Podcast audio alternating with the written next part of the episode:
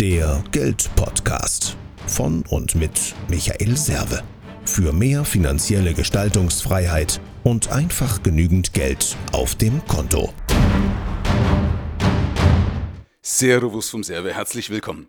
Ja, in der heutigen Folge geht es mal darum, wie wir über Geld denken oder wie wir das nach außen kommunizieren, wie wir über Geld denken. Wir leben ja in einer Gesellschaft, zumindest hier bei uns in Deutschland, wo man sich nicht traut zu sagen, dass ich ja irgendwas wegen des Geldes, ja, oder für den Volksmund wegen dem Geld, ja, also äh, wo ich was wegen des Geldes mache, traut man sich nicht, ja. Aber es ist doch im Endeffekt ist es eines der, der Haupttriebfedern.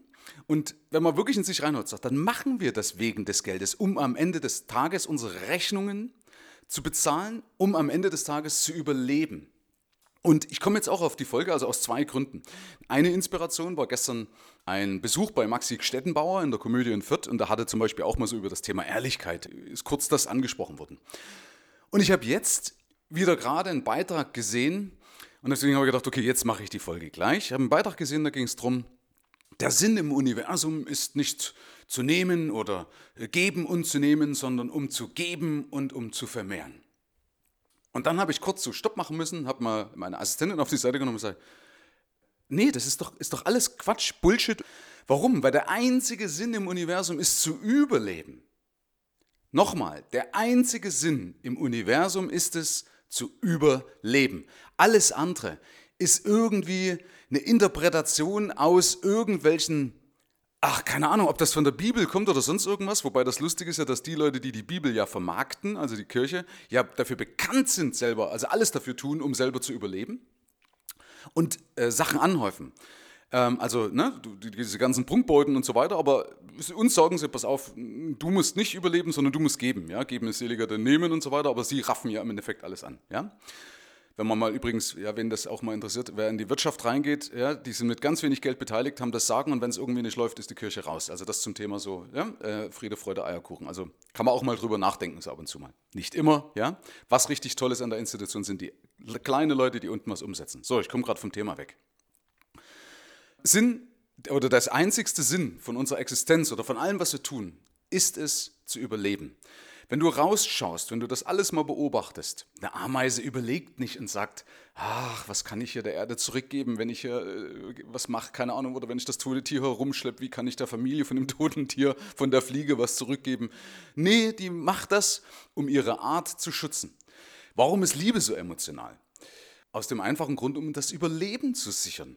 Ja, damit ich eben wirklich auch alles dran setze, um mich fortzupflanzen.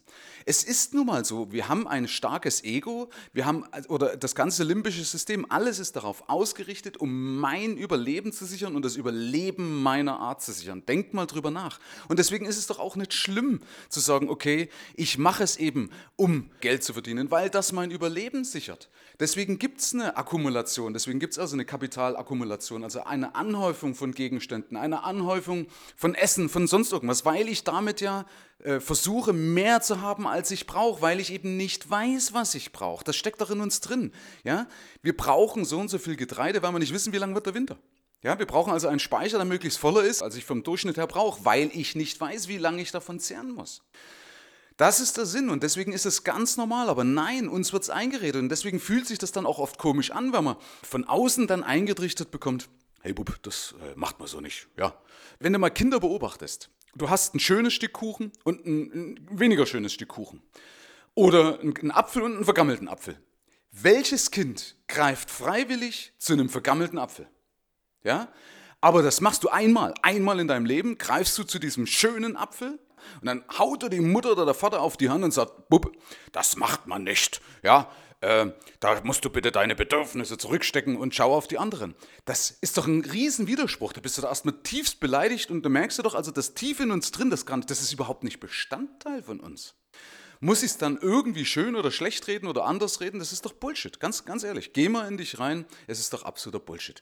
Niemand mag das Vergammelte. Wenn ich wählen kann, würde ich nie irgendwas Vergammeltes wählen. Aber wir reden uns das ein und dann wundern wir das am Ende des Tages wie wir nicht das erreichen, was wir eigentlich könnten. Und verteufeln die Reichen, die sagen, ich finde Geld cool.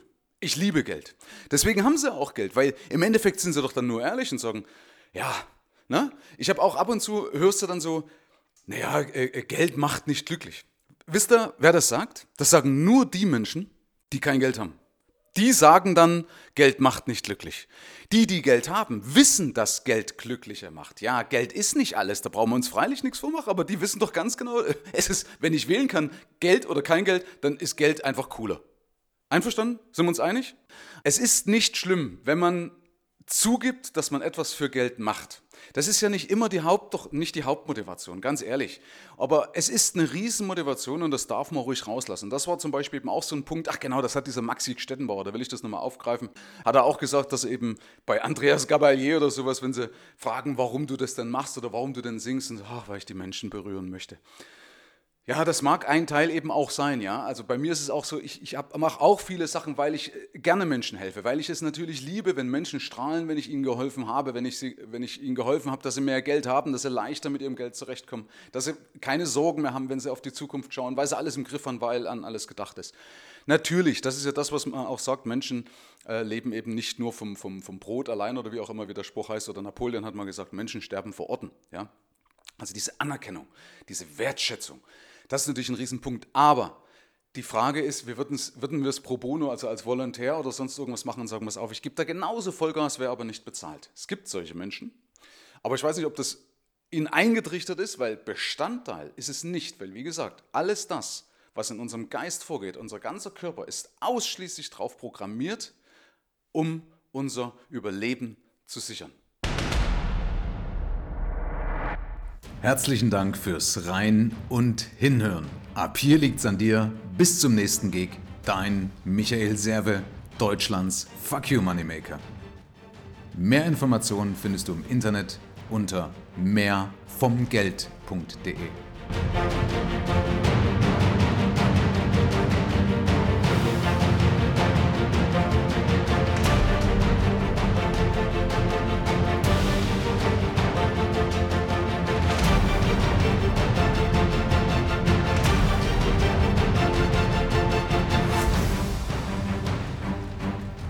So, wer fleißig wieder mein Outro mitgehört hat, der kriegt jetzt noch einen kleinen Bonus, also nochmal zwei kurze Anmerkungen.